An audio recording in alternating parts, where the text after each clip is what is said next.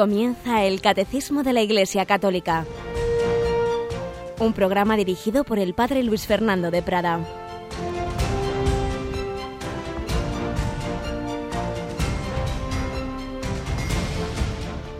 Muy buenos días, bienvenidos queridos amigos, queridos hermanos, querida familia de Radio María a esta nueva edición del Catecismo de la Iglesia Católica. Todos los días aquí en Radio María nos acercamos a las fuentes de nuestra salvación, a la doctrina, que no es pura teoría, sino doctrina para orientar nuestra vida, para que nuestra vida marcada por el Señor Jesús nos lleve hacia Él, nos lleve hacia el amor de Dios, nos lleve hacia la vida eterna. Y lo hacemos cuando está terminando el mes de octubre, un mes en que hemos celebrado un montón de santos. Recordad que empezábamos el 1 de octubre con Santa Teresita del Niño Jesús, doctora de la Iglesia. A la mitad del mes teníamos a la otra gran Teresa de la quien tomó el nombre Teresita, Teresa de Jesús.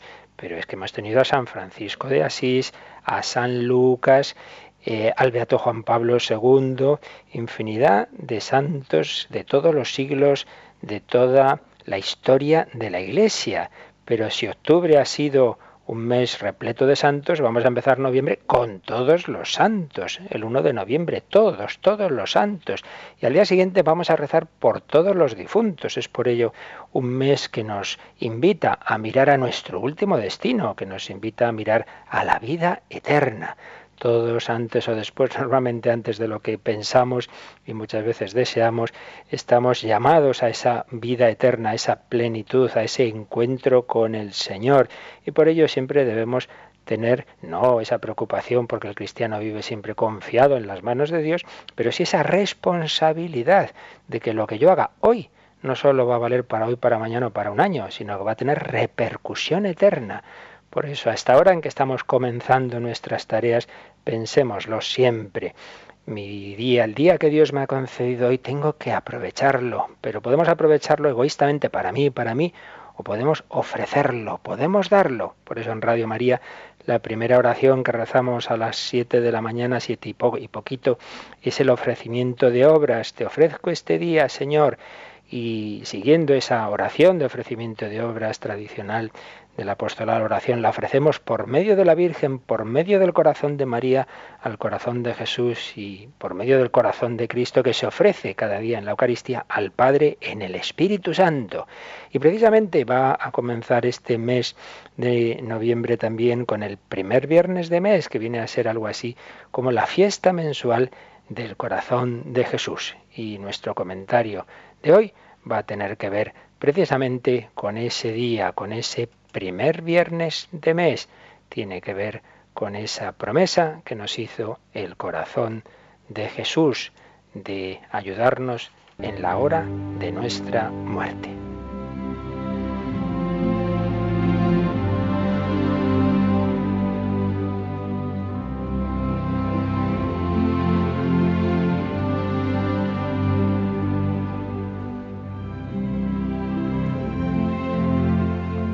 De nuevo nos ayuda desde el cielo el padre José Julio Martínez, este jesuita que recogía muchas historias absolutamente reales, no eran imaginaciones.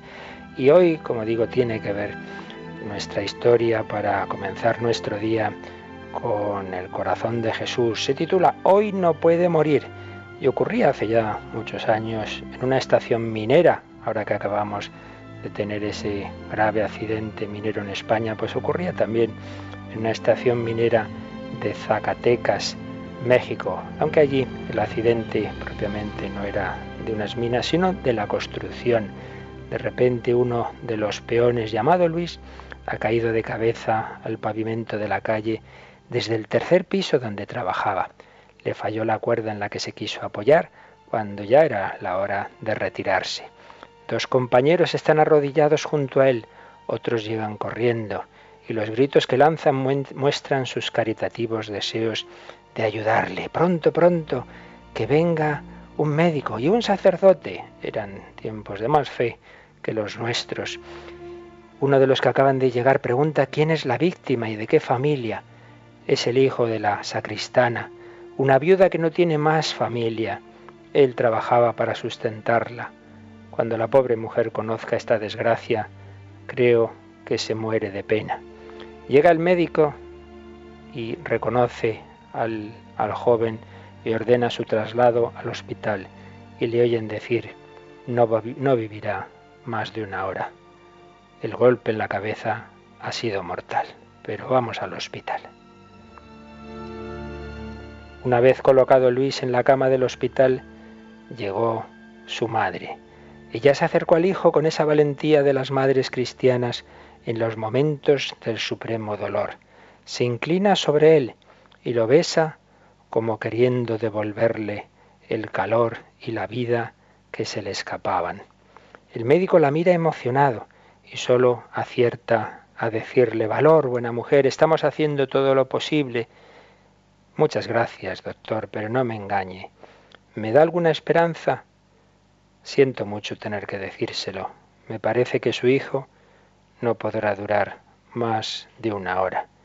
Ah, señor doctor, todos tenemos que morir, pero yo estoy convencida de que mi hijo durará más de una hora.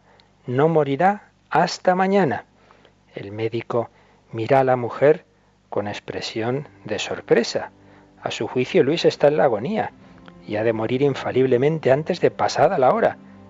Pero la mujer, como adivinando el pensamiento del médico, insiste. Perdone, doctor, pero mi hijo no morirá hoy, morirá mañana. Es que el señor cura hoy no está en casa ha tenido que marchar y me han dicho que vendrá mañana temprano. Entonces yo le avisaré y vendrá para confesar a mi hijo y darle los sacramentos. No, no, mi hijo no puede morir sin recibirlos. Y es que mi Luis comulgó los nueve primeros viernes de mes en honor al corazón de Jesús cuando era pequeño, y el corazón de Jesús cumplirá su promesa. Habla con tanta decisión y tanta fe que el médico no se atreve a contradecirla y la despide, persuadido de que Luis vendrá, Luis morirá muy pronto. Pero una hora más tarde solo se oían los sollozos de la sacristana, que rezaba rosario tras rosario, y algunos débiles quejidos de Luis. La mujer se repetía para animarse. Cuando era pequeño, comulgó los nueve primeros viernes de mes. Entonces era bueno mi hijo. Y la madre evocaba aquellos años en que Luis era niño, hasta que cumplió los doce había sido un hijo cariñoso y bueno para la mujer que cuando quedó viuda pudo mantenerse gracias a la caridad del párroco que le confió la limpieza de la iglesia. Por eso todos la llamaban la sacristana. Luego Luis se dejó llevar por malos amigos, lecturas atrevidas, las tentaciones propias de la juventud, abandonó la fe y causó muchos disgustos a su madre. Pero ahora ella está ahí, rezando por su querido hijo enfermo, acordándose de cómo le llevaba a comulgar cuando era niño y sostenida por una fe inmensa en el corazón de Jesús que no le permitirá morir sin haberse antes confesado. Poco después de las primeras luces matutinas, en cuanto el párroco llegó a su casa, recibió el aviso y corrió al hospital. El herido, al ver al sacerdote que le miraba bondadoso, pareció recuperar fuerzas e hizo señas a su madre para que los dejara solos. Se confesó de toda su vida con gran arrepentimiento. El párroco le dio la absolución y la unción de los enfermos, y poco después, teniendo en la mano derecha un pequeño crucifijo y apoyando la cabeza entre los brazos, de su madre, expiró plácidamente.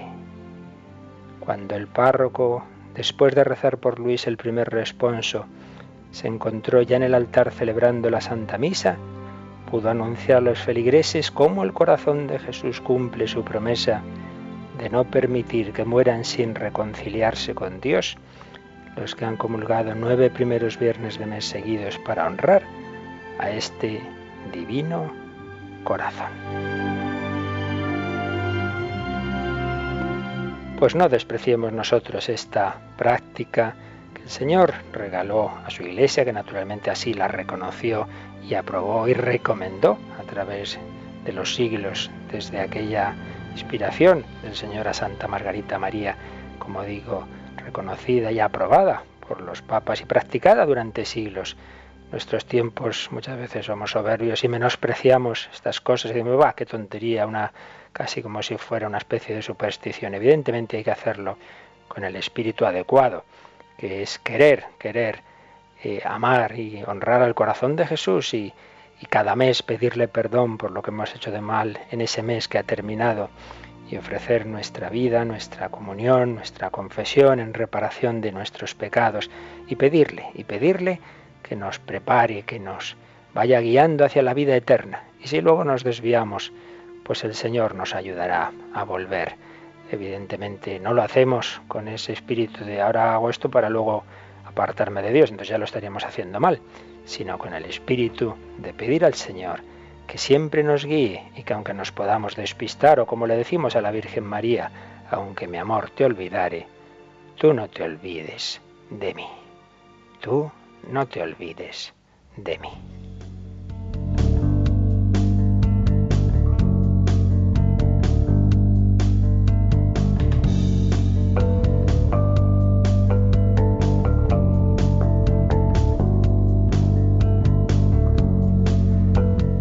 Y nos acompaña en el control hoy Yolanda Gómez. Buenos días, Yoli. Muy buenos días.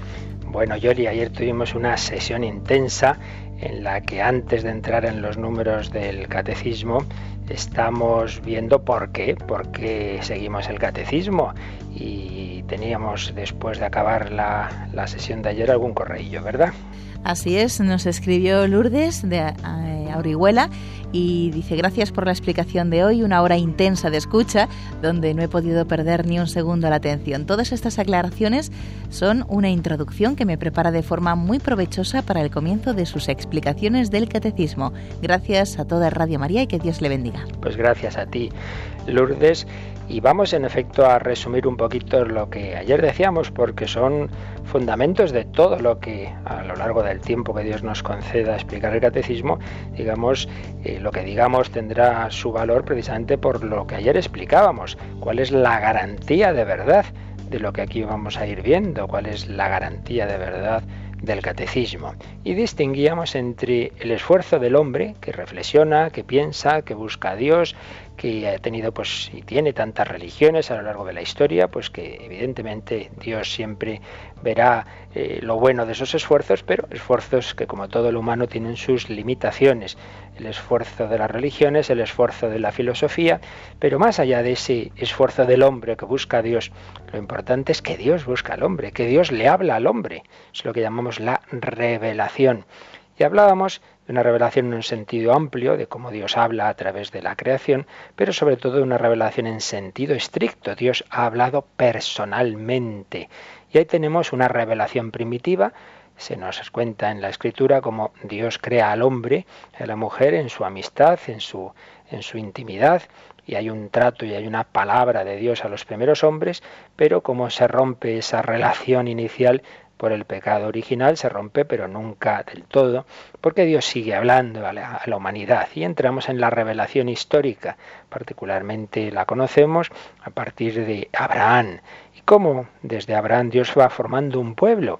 Porque Dios habla personalmente, pero a la vez formando con la humanidad una familia, un pueblo. Y ese pueblo, ante todo, lo que hace Dios con él es ir preparando para el momento cumbre de la historia, para la encarnación, en que Dios no solo va a decir palabras que inspira a determinados personajes y profetas, sino que la palabra de Dios se va a hacer carne, se va a hacer hombre, nos va a hablar con su propia vida humana. ¿Cómo es Dios? Pues mira, Jesús, quien me ha visto a mí, ha visto al Padre. Al principio era el logos, era el verbo, era la palabra, y la palabra estaba junto a Dios y la palabra era Dios pero la palabra, el verbo, se hizo carne y habitó entre nosotros. Es la plenitud de la revelación. Dios nos ha hablado en Cristo. ¿Recuerdas, Yolanda, también que hacíamos como una división, una esquematización de los grandes grupos religiosos en tres palabras? eh, creyentes, cristianos, católicos. Si te parece, vamos a recordar lo que queríamos decir en cada una de ellas. Sí, nos dijo que creyentes serán los que creen en Dios, cristianos los que creen en Jesús como Hijo de Dios y por tanto que también creen en la Trinidad y católicos los que creen que Jesucristo ha fundado la Iglesia católica como medio principal de comunicación con él ese Jesús que se ha hecho hombre, si simplemente decimos a un gran hombre, un gran profeta, bien, pues, pues lo que en ese caso usamos la cabeza y, y, vemos lo que dice la historia, pero no por eso seríamos cristianos. Para ser cristianos, como nos ha recordado Yoli, hay que creer en Jesús como verdadero Hijo de Dios, en sentido fuerte de la palabra, no como nosotros en sentido adoptivo, sino Hijo eterno, Hijo natural de Dios, eh, y que nos revela que el Padre, el Hijo y el Espíritu Santo son un solo Dios, somos cristianos y creemos en Jesús como Dios y en la Trinidad. Y somos católicos y creemos que Jesús ha instituido la Iglesia para que eso que Él nos enseñó nos llegue a todos los pueblos a lo largo de los siglos. Y todo lo que Jesús hizo y enseñó fueron testigo de ello los apóstoles. Y los apóstoles nos lo han transmitido, toda esa revelación que culmina en Cristo, por dos canales, dos fuentes o canales. Yoli. La tradición y la escritura. La tradición y la escritura. La tradición, es decir, toda la vida de la Iglesia, lo que los apóstoles y sus sucesores predicaron, lo que celebraban, la liturgia, cómo actuaban en los sacramentos, todo eso lo llamamos tradición con mayúscula, lo hay pequeñas tradiciones, pero sentido teológico de tradición es esa vida que insistíamos ayer, y esto es muy importante, fue primero la Iglesia y la tradición que el Nuevo Testamento porque, nos ha dicho Yoli, tradición y escritura. La escritura, hay una parte que ya estaba, que es todo el Antiguo Testamento, pero todo el testimonio de Cristo, de su vida, los evangelios, todas las enseñanzas que desarrollan las cartas, eh, los demás libros del Nuevo Testamento se van escribiendo a lo largo del siglo I. Primero fue la Iglesia, primero fue la tradición y después el Nuevo Testamento, hasta el punto, fijaos, esto es muy importante, de que hubo cristianos que dieron la vida por Cristo y que jamás leyeron una línea del Nuevo Testamento, porque no estaba escrito. Para empezar, San Esteban, el protomártir San Esteban, da la vida por Jesús, al que ha conocido de, una manera eh, experiencial, por así decir, pero nunca ha leído un evangelio porque no estaba escrito. Y muchos cristianos del siglo I no sabían que era el Nuevo Testamento porque aún se estaba escribiendo y por ello lo esencial. El cristianismo no es una religión del libro, una más, no, no, no, no, es una religión de una persona, de Cristo, que por supuesto Cristo ha querido que esa vida, que esa enseñanza oral se fuera poniendo por escrito y a partir ya del siglo II contamos como gran fuente de la revelación con el Nuevo Testamento, por supuesto, pero no olvidemos de que fue primero cronológicamente la Iglesia, fue primero cronológicamente la tradición, la vida de la Iglesia, que lo que se va poniendo por escrito en el Nuevo Testamento. Por ello no tiene ningún sentido que aparezca pues con tantos grupos y a veces de tipo sectario en el siglo XIX, en el siglo XX, que se nos presenten con el Nuevo Testamento y pretendan decir que son ellos los que interpretan bien a Jesús y no a la Iglesia. Digo, oiga, usted, perdone, que nosotros llevamos 20 siglos, ¿eh? desde Jesús hasta aquí, y el Nuevo Testamento ha nacido en la Iglesia. El Nuevo Testamento es el libro que recoge lo que la Iglesia está predicando. No me venga usted aquí con el Nuevo Testamento frente a la Iglesia, usted que nace aquí en el siglo XX, pero hombre, ¿qué pasa? ¿Que al cabo de 20 siglos es usted el que interpreta interpreta bien lo que dijo Jesús y Jesús lo hizo, lo organizó tan mal que hemos tenido que esperar 20 siglos a que apareciera usted para interpretar lo que nos enseñó. No tiene ni pies ni cabeza.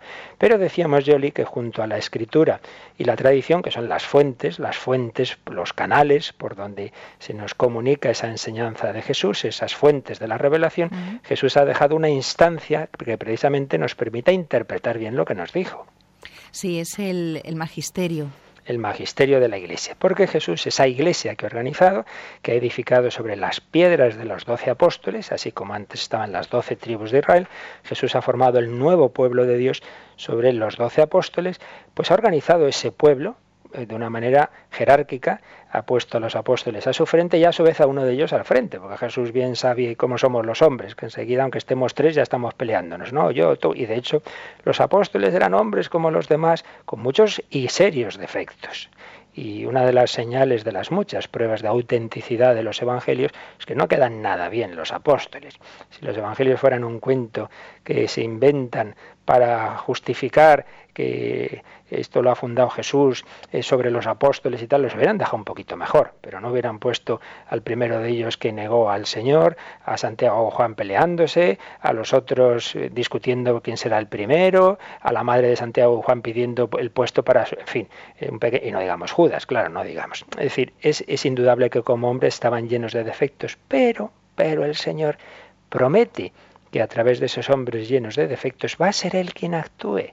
Por eso, fijaos, si tú vas a misa y el sacerdote, pues quizá lleva mala vida y no es un hombre bueno y tiene muchos pecados, pero está diciendo en la misa, tomad y comed, esto es mi cuerpo, y tú vas a comulgar, recibes el cuerpo de Cristo, sea bueno o malo el sacerdote, y tú vas a confesarte, recibes el perdón de tus pecados. Jesús se ha comprometido cuando el sacerdote dice, tomad y comed, esto es mi cuerpo, Él se hace presente en la misa. Pues bien, Jesús también se ha comprometido a que cuando la iglesia jerárquica, los obispos unidos entre sí con el Papa, dicen, esto es la doctrina de Cristo, no se equivocan.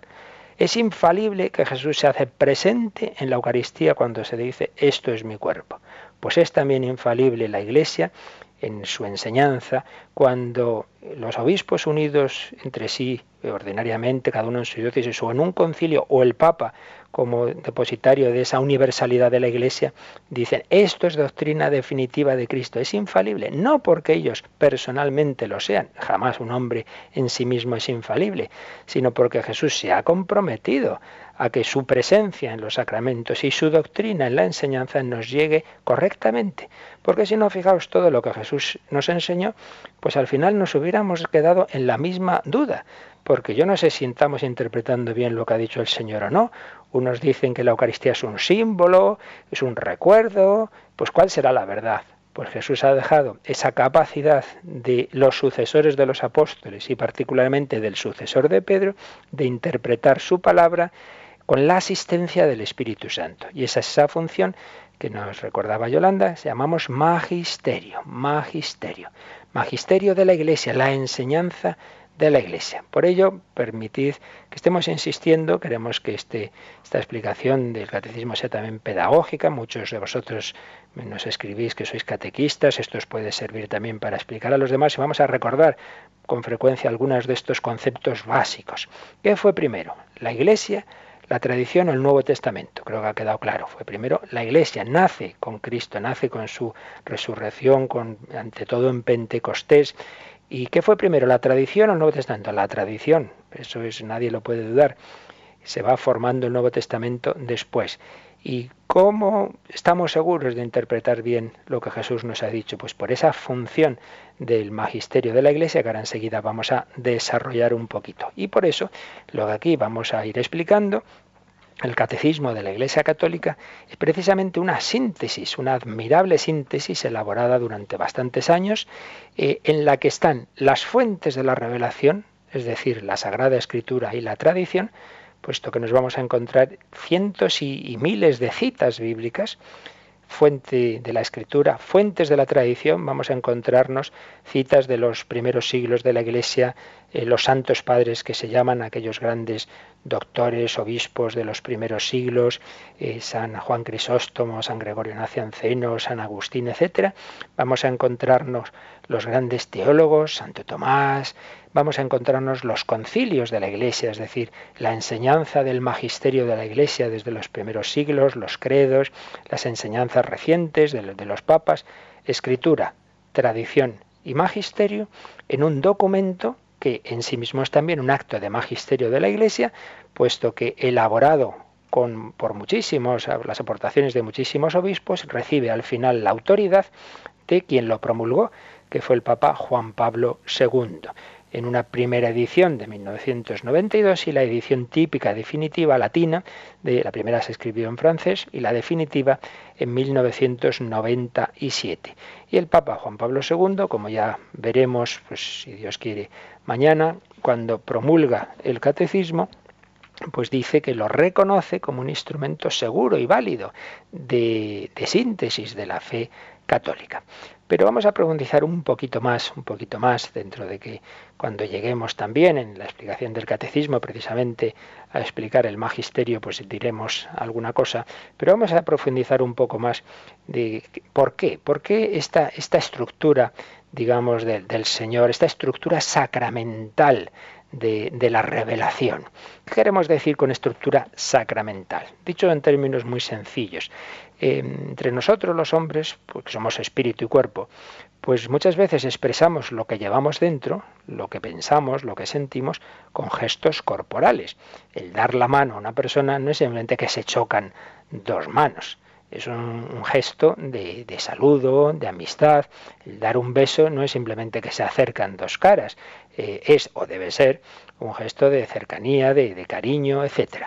Pues eso quiere decir que hay algo corporal, hay algo visible, hay algo sensible, algo que vemos, algo que oímos, que transmite algo que no vemos, como puede ser el cariño, el amor, la alegría, etc.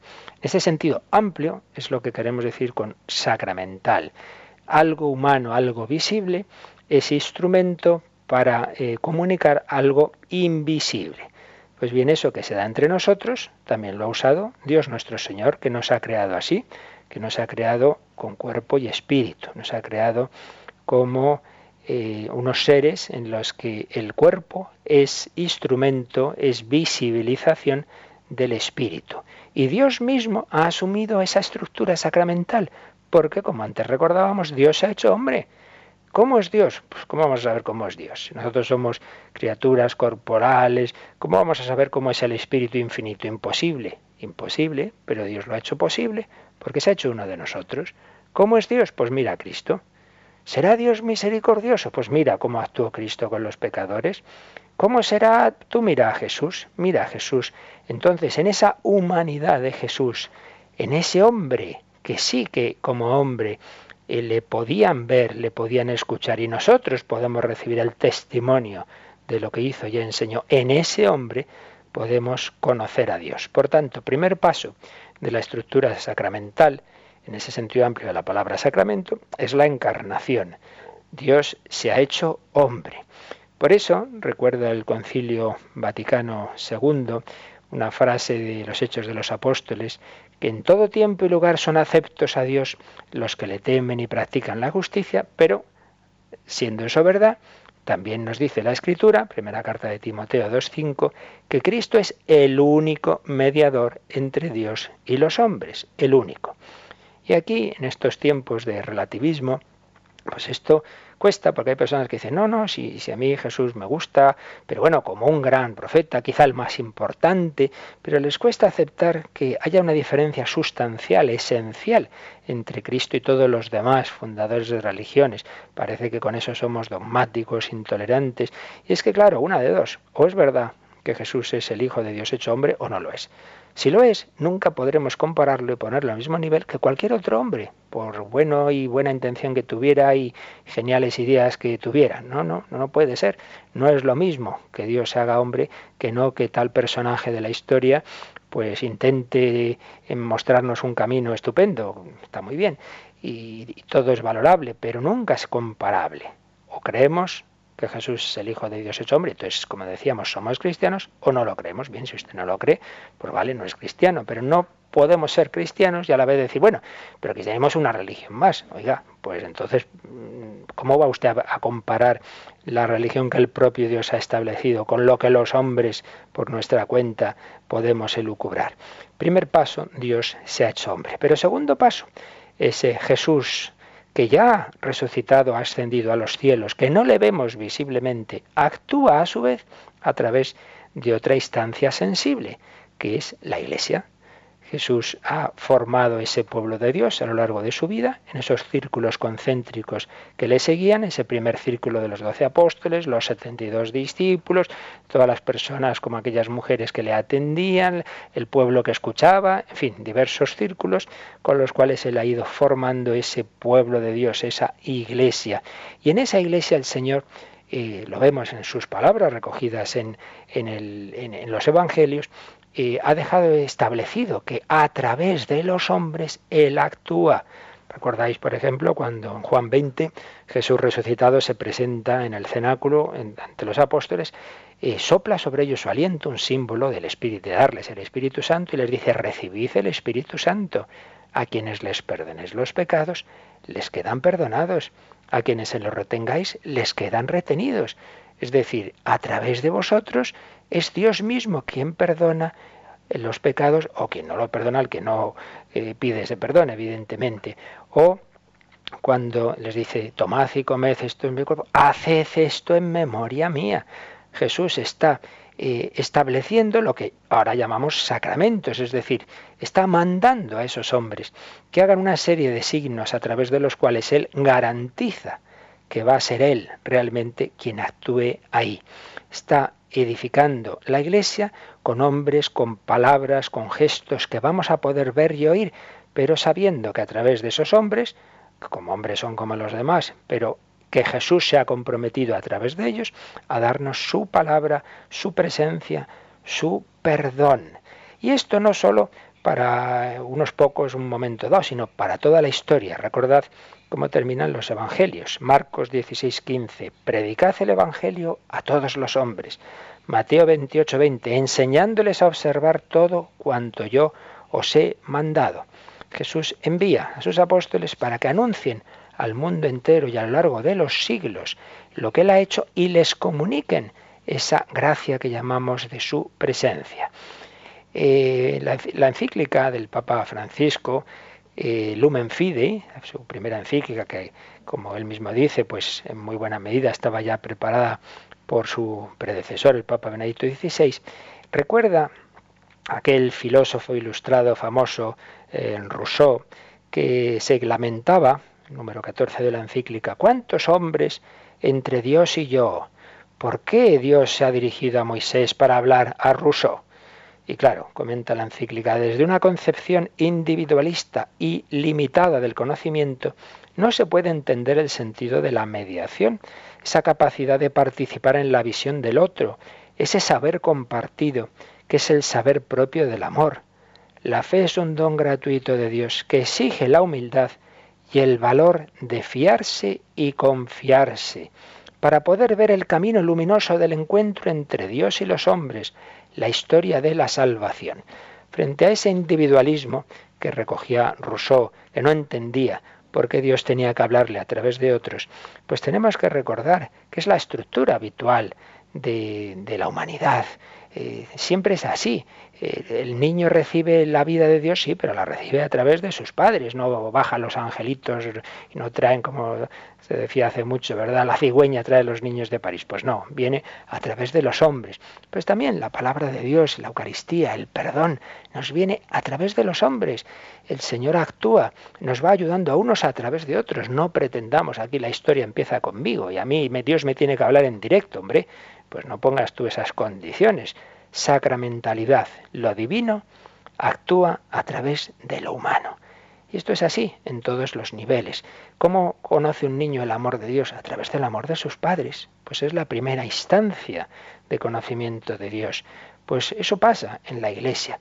¿Cómo recibo yo la vida de Dios a través del bautismo? Y yo no me, me lo doy a mí mismo, lo recibo a través de hombres. Fijaos una cosa muy importante. A veces se ha contrapuesto el carisma, el Espíritu Santo con la, la, Iglesia. Y se contraponen dos figuras. Pedro sería esa figura de la Iglesia y San Pablo, en cambio, el que de repente se encuentra con Cristo en el camino de Damasco y entonces hilo directo. No, no, no es verdad, porque recordáis que le dice Jesús a San Pablo, vete, vete a la ciudad, ya te dirán lo que tienes que hacer. Y entonces el Señor le dice a un cristiano, Ananías, que se presente donde Pablo y que le diga lo que tiene que hacer y que le bautice. Por tanto, Jesús no le dice a Pablo, bueno, a partir de ahora tú y yo y lo directo. No, no, lo manda a la iglesia. Y Pablo entra en la iglesia y Pablo recibe un sacramento a través de unos hombres. Y luego va a visitar a Pedro y a los demás apóstoles. Pablo se integra en esa misma familia de la iglesia. Por tanto, no se puede contraponer. Va unido porque el Espíritu Santo actúa a través de la Iglesia. Incluso aquel que recibe esa comunicación de Dios fuera de la Iglesia, como fue en ese momento San Pablo, pero al final el Espíritu Santo, el Señor, te dirige a la Iglesia, porque Dios no ha querido una especie de hilo directo individualista con cada hombre, sino formar una familia.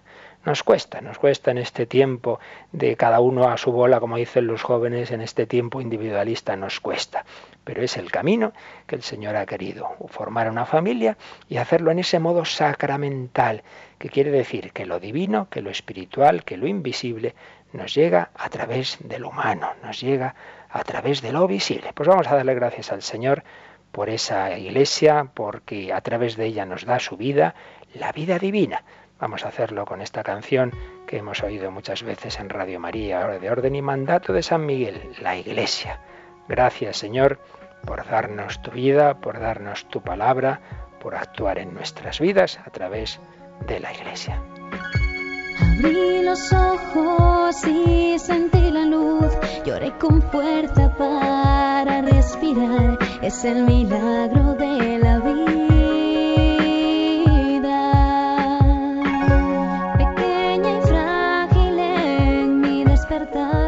escuchando la voz de papá y mamá, sentí la sed del agua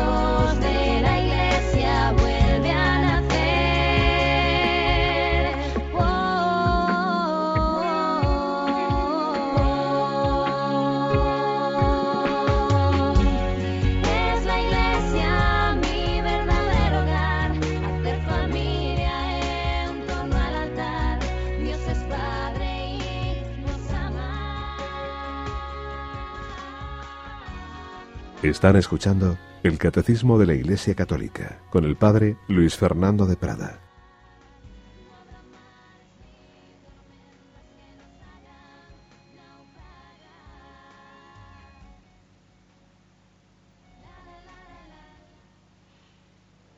Pues aquí seguimos, queridos amigos, en Radio María, en el Catecismo de la Iglesia Católica. Dios actúa a través de la Iglesia Dios actúa eh, lo divino, lo espiritual, lo invisible a través de lo humano.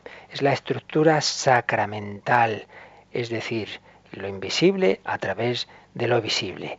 Y vamos a recordar algo más, y es que la fe, la fe, el anuncio de la doctrina salvadora que estamos llamados a creer, eh, sigue esa estructura sacramental y lo explicaba el padre Justo Collantes, un gran teólogo jesuita ya fallecido, en un libro extraordinario. Lamentablemente, tras su muerte, yo creo que no se ha reeditado La fe de la Iglesia Católica, un libro en que sintetizaba de una manera muy ordenada y muy bonita pues todo el magisterio de la Iglesia y, el padre Justo Collantes hacía una introducción sobre ese magisterio de la Iglesia que vamos a seguir ahora un, un momento.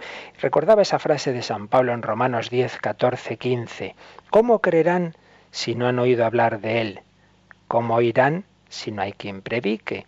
¿Y cómo predicarán si no han sido enviados? ¿Cómo creerán si no han oído hablar de Él? ¿Cómo oirán si no hay quien predique? ¿Y cómo predicarán si no han sido enviados? Fijaos que el término final del magisterio es la siembra de la fe, ¿cómo creerán? El medio para llegar a la fe es la escucha de la predicación, ¿cómo oirán sin predicador? Y las credenciales que avalan la autenticidad de la predicación son la misión, ¿cómo predicarán si no son enviados? Dios podría haber hecho las cosas de otro modo, pero de hecho ha ligado los destinos salvíficos de la humanidad a una institución visible que es sembradora de la fe, es decir, a unos hombres que son enviados a predicar un mensaje. Por tanto, tres pasos. Primero, la fe requiere la predicación. Hace muchos años, en una de sus primeras obras de joven teólogo, el, entonces, eh, bueno, entonces no era ni, cardenal ni obispo, el entonces teólogo Joseph Ratzinger, en Introducción al Cristianismo, eh, observaba, observaba una cosa muy importante, y es la diferencia entre la filosofía, que es fruto de la reflexión, uno reflexiona sobre sus propias ideas, la diferencia entre eso y la fe, que procede no de mis ideas, sino de oír una palabra que me llega de fuera. En la fe, la palabra tiene preferencia sobre la idea, decía Joseph Ratzinger. Y en cambio, en la filosofía, la idea precede a la palabra. Yo luego busco palabras para expresar mi reflexión mientras que la fe le llega al hombre desde fuera. Y este llegar desde fuera es algo esencial a la fe.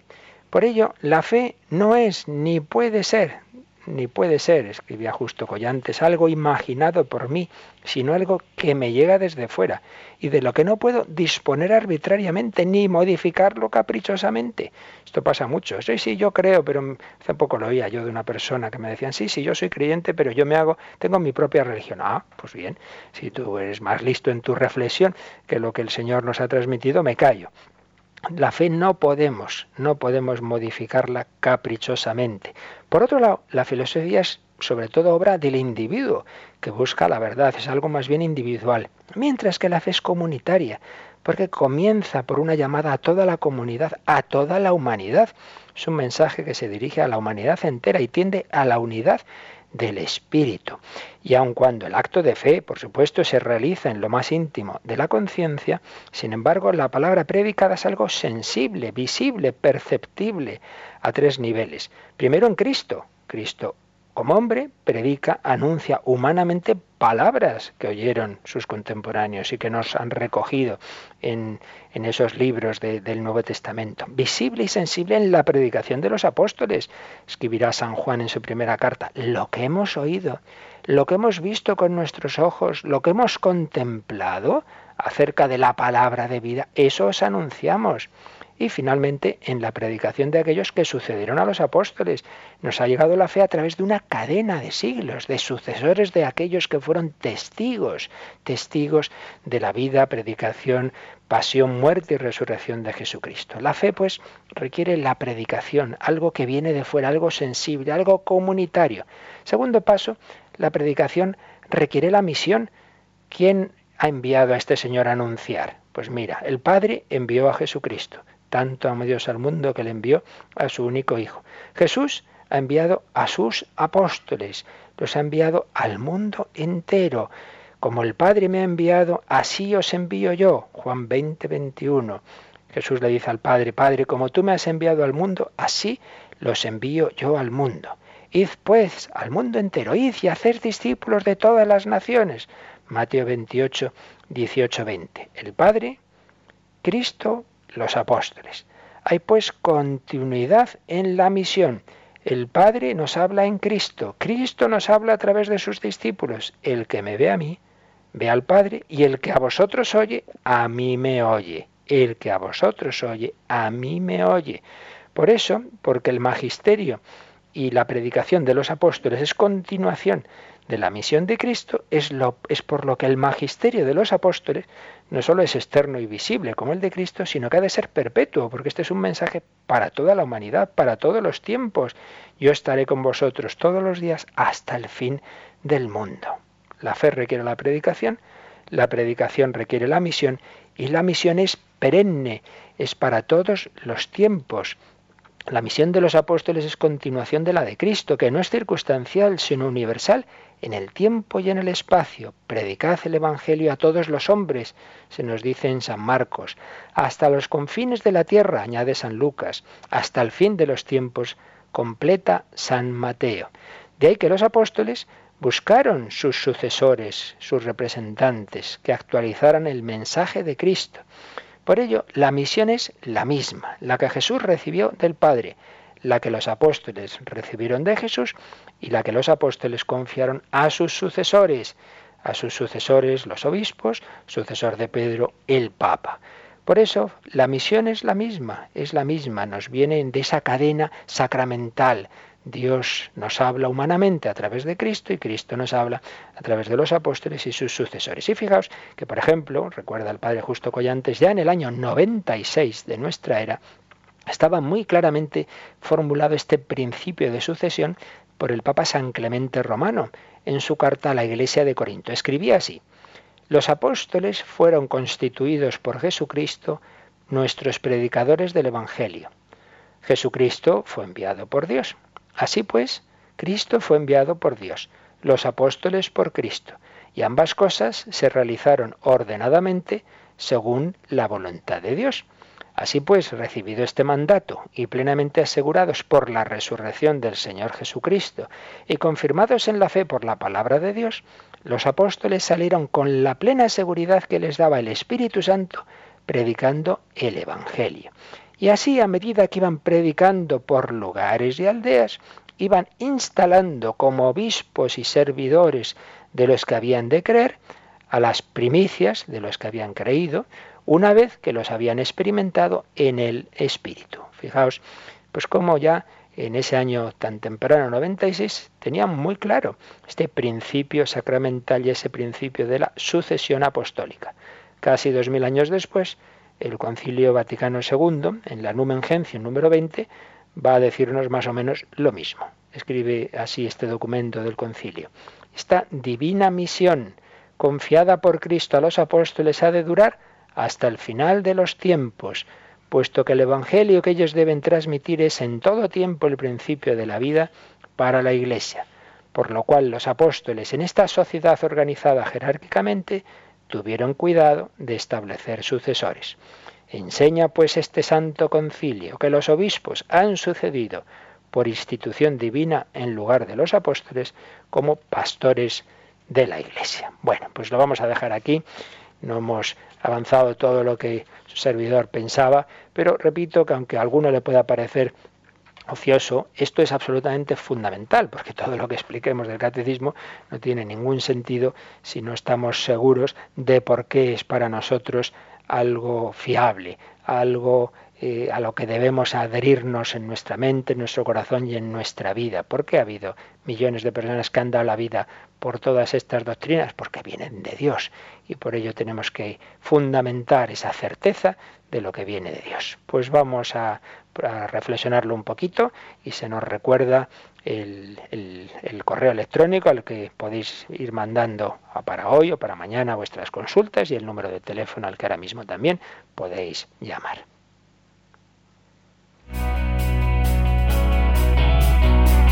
Participa en el programa con tus preguntas y dudas. Llama al 91 153 8550. También puedes hacerlo escribiendo al mail catecismo arroba radiomaria.es. Catecismo arroba radiomaria.es.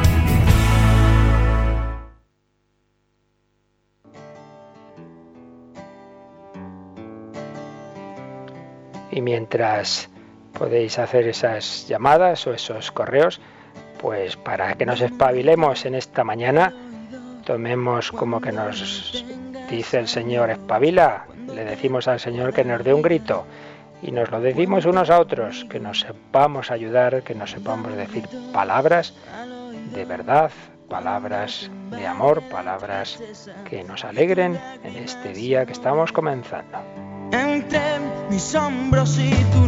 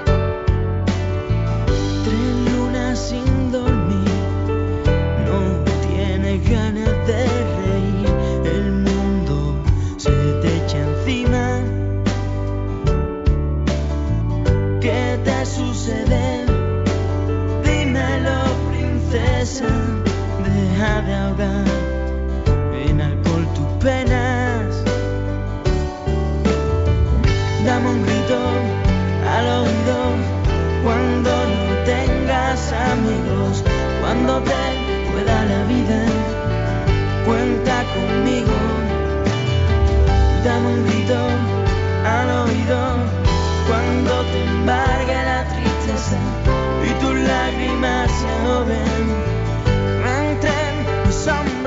Y también nos daba un grito esta preciosa encíclica del Papa Francisco Lumen Fidei, donde se nos decía también algo muy parecido a lo que hemos estado exponiendo hoy, la transmisión de la fe que brilla para todos los hombres en todo lugar, pasa también por las coordenadas temporales de generación en generación. La fe tiene necesidad de transmitirse a través de los siglos y mediante una cadena ininterrumpida de testimonios llega a nosotros el rostro de Jesús. Bueno, creo que tenemos alguna preguntita, así que Yoli, nos dices por favor. Así es, nos ha llamado Marisa de Granada y le quiere hacer dos preguntas. Una es, ¿qué opina de las fiestas de Halloween? Porque algunos dicen que viene del demonio, otros dicen que no. Bueno, esa es la primera pregunta. Y la segunda, eh, Marisa dice, vamos a ver, si ha dicho que Jesucristo es un- el único mediador ante Dios. ¿por qué pedimos a otros santos? Uy, bueno, o sea, no tiene nada que ver las dos cosas. La primera, sinceramente, no me conozco bien la historia, no, no me la he indagado bien. Creo que sí, que tiene un origen pagano, que luego se, se cristianizó, pero en muchos casos sigue teniendo demasiadas connotaciones paganas y más bien la impresión, más bien la impresión es que se está tomando en muchos ámbitos como algo en efecto peligroso, como algo en el que parece como que se le da una relevancia al demonio, a los malos espíritus, lo cual no quita evidentemente que muchísima gente, muchísimos niños, muchísimos colegios simplemente lo hacen como una cosa de, de, digamos de estilo carnaval, de diversión, pero pero más vale, más vale, más vale el que no juguemos con cosas peligrosas, eso de representar ahí espíritus, demonios. Y por eso lo que está ocurriendo últimamente, están llegando iniciativas muy interesantes, muy interesantes, de hacer una especie de Halloween más claramente de identidad católica. ¿Cómo? Pues niños que en vez de disfrazarse de demonios o de espíritus, se disfrazan de santos. Nos están llegando noticias muy bonitas de colegios en los que eh, aparecen, me contaban ayer, pues una niña pequeña, pues que es Santa Teresita del Niño Jesús, otro que va de ángel, otro que es San Francisco. Pues muy bien, si queremos recordar que hay santos, que hay personas en, una, en otra vida del cielo, me parece estupendo. Pero mm, mejor en ese sentido positivo, claramente católico, que no con esas mezcolanzas de, en las que no está muy claro qué es lo cristiano y qué es lo pagano.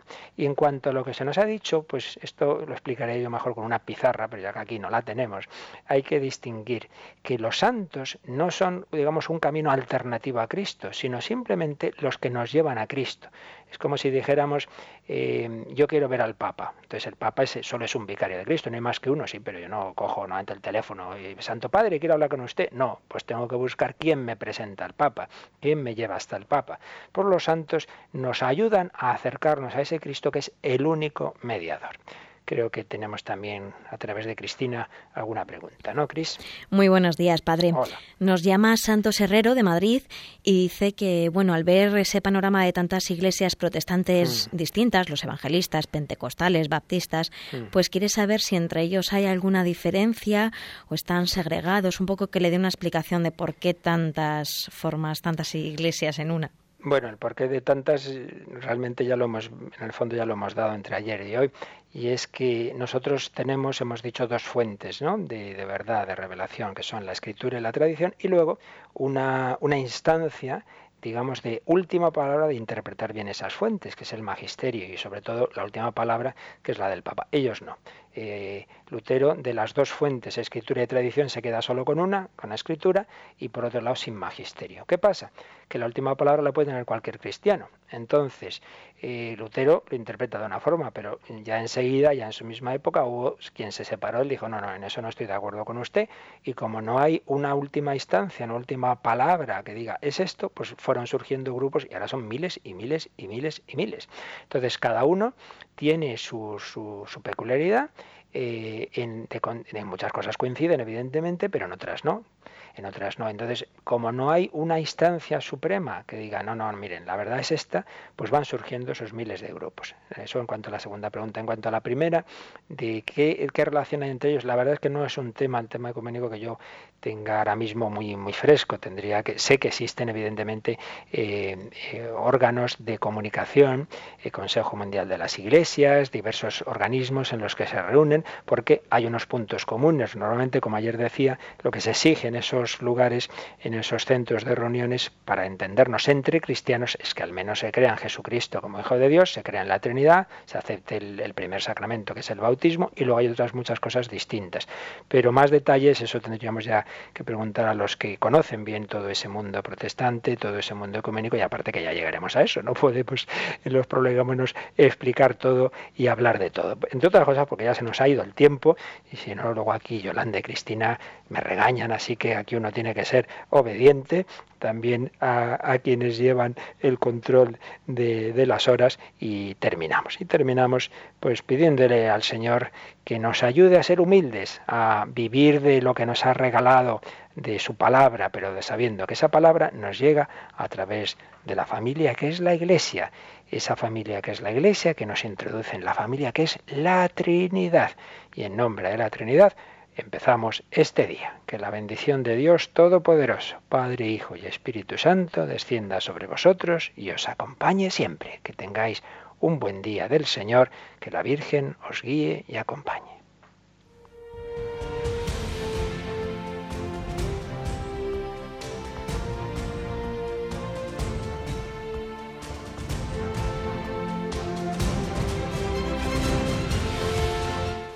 Han escuchado en Radio María el Catecismo de la Iglesia Católica. Un programa dirigido por el Padre Luis Fernando de Prada.